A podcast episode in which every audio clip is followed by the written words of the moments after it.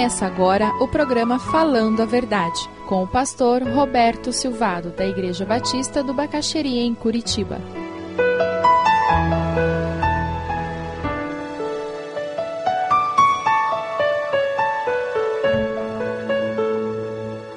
A verdadeira oferta, ela é sacrificial ela de alguma maneira envolve o abrir mão de algum direito, de alguma vontade, para que aquela oferta se concretize. Sacrifício é a expressão externa de adoração interior. Nós no Ocidente criamos um tipo de fé que é muito curiosa.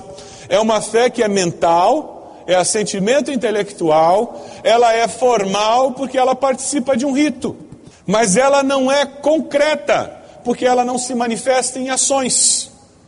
Nós é que inventamos essa possibilidade de adorar a Deus sem que eu de alguma maneira me ofereça em sacrifício a Deus. Davi não quis agradecer a Deus, cultuar a Deus às custas de outra pessoa. E nós temos esse conceito muito presente no nosso meio. Muitas pessoas estão usando a oferta de outros. É muito cômodo. Ou você é um desses que está se aproveitando dos araúnas da vida, que o que tem colocam à disposição de Deus. Você percebeu a atitude de Araúna? Eu vou entregar os bois, o lugar, eu entrego a madeira, o que eu uso para malhar o trigo, pode, daí eu arrumo outro, mas é para adorar a Deus, está aqui. Davi não queria cultuar a Deus às custas de alguém.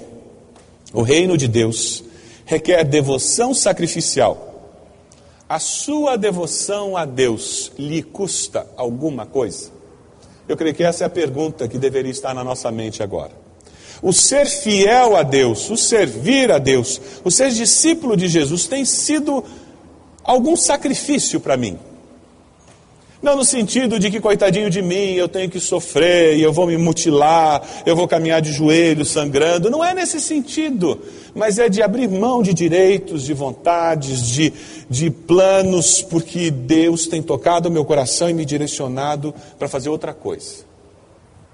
Esse texto é muito precioso, porque nos mostra alguém que via o adorar a Deus como algo tão especial que qualquer sacrifício não parecia nada comparado com o Deus que receberia aquele sacrifício. Um biógrafo profissional, Silas Mitchell, o inglês, ele disse certa feita que a primeira coisa que você deve fazer quando pensa em escrever a biografia de alguém é estudar o caráter daquela pessoa. Porque na realidade o caráter do indivíduo é a fonte de onde saem pensamentos e ações.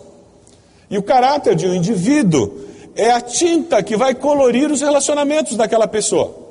Então, se você conhece o caráter da pessoa, você tem muito mais facilidade de escrever sobre aquela pessoa. E ele continua dizendo: você quer conhecer o caráter de uma pessoa? É muito fácil.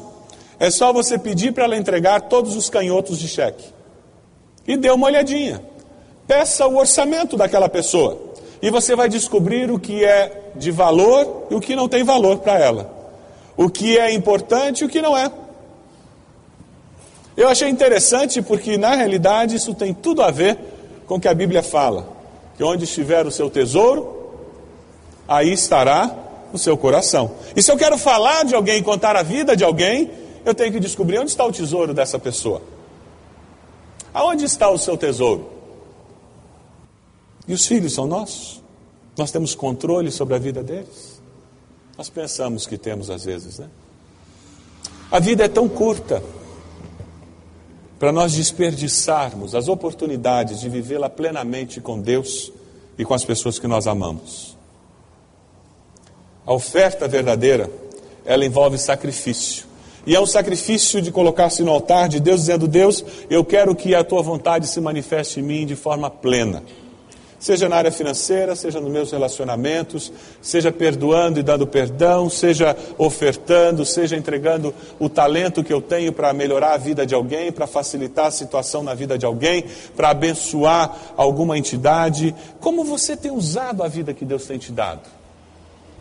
Será que o foco da tua vida é o teu umbigo? Eu queria desafiar você a tirar seus olhos do seu umbigo e começar a olhar para fora. Tem um mundo imenso aí fora carente de amor, de paz, de graça. Ah, como nós precisamos de pessoas que se disponham a doar uma hora, duas horas por semana, para vir Alguém Se Importa. Membros de igreja, não precisa ser psicólogo, não. Eu vou sentar e eu vou ouvir. Só isso. Ah, eu não sei fazer isso, a gente dá o treinamento. Mas eu vou, eu vou colocar lá duas horas por semana, quatro horas por semana. Eu vou estar pronto para ouvir pessoas que precisam de alguém que ouça. Você vai dar do seu tempo. Com que tristeza eu vejo pessoas que chegam na terceira idade ou se aposentam e elas dizem: Bom, a partir de agora eu não trabalho mais. E, e foca no umbigo. Agora o meu direito é viajar, o meu direito é fazer o que eu quero, quando eu quero, porque quero. E é verdade. A aposentadoria é um período muito especial. Mas é especial para eu servir a Deus. Sabe quando que um crente em Jesus se aposenta? É quando ele deita no caixão, gente.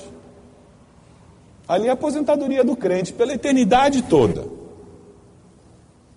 Mas enquanto você tem fôlego, você respira, use tuas forças e teu tempo para a glória de Deus. Amém?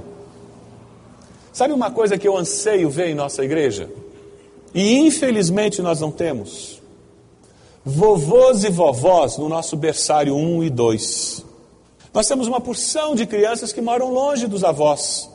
Eu acho uma dificuldade irmãs e irmãos da terceira idade, com cabelo branco, dizerem: Eu vou passar, cada dois meses, eu vou passar um culto no berçário, cuidando dos bebês.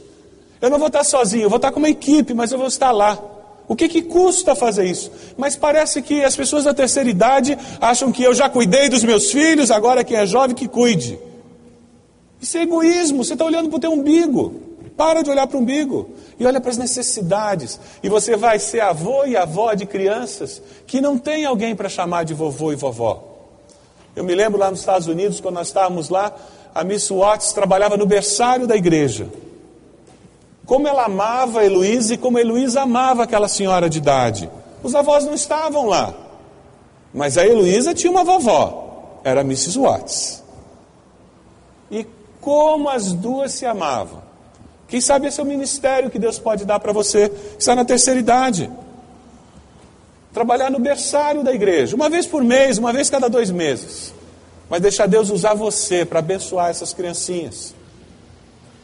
Mas sabe, isso exige sacrifício. Você vai se arrumar, sair de casa, vir até a igreja e você não vai participar do culto. Você vai ficar lá no berçário. Você vai ouvir o culto por um rádio, mas você não vai estar aqui.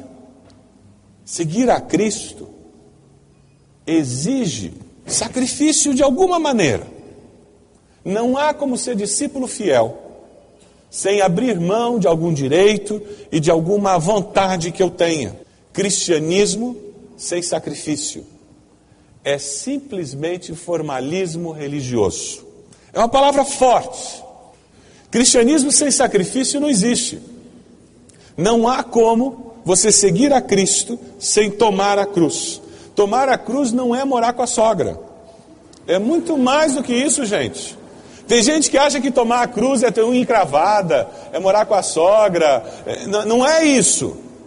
Quando você pega o texto onde Jesus faz a afirmação: se alguém quer vir após mim, negue-se a si mesmo, tome a sua cruz e siga-me. Você vai entender que o negue-se a si mesmo é parar de olhar para o umbigo. É justamente eu começar a dizer como a minha vida pode fazer diferença nesse mundo onde eu vivo. E a partir desse momento, você negou-se a si mesmo, você tem como se identificar com a cruz de Cristo. Eu não me sacrifico para ganhar o favor de Deus. Eu já tenho o favor de Deus, a graça de Deus, o amor de Deus. Mas é assim que eu respondo a Deus, dizendo: Deus, o Senhor me ama tanto que o mínimo que eu posso fazer é amar ao Senhor como resposta. Abra sua Bíblia lá em Lucas 21. Vamos lá para o Novo Testamento. Nós estamos falando num tipo de amor que tem a ver com aquela bem-aventurança. Mas bem-aventurada coisa é dar do que receber. Deus nos ofertou a salvação. E em Cristo nós vemos Jesus se sacrificando por nós. E ele diz: negue-se a si mesmo, tome a sua cruz e siga-me.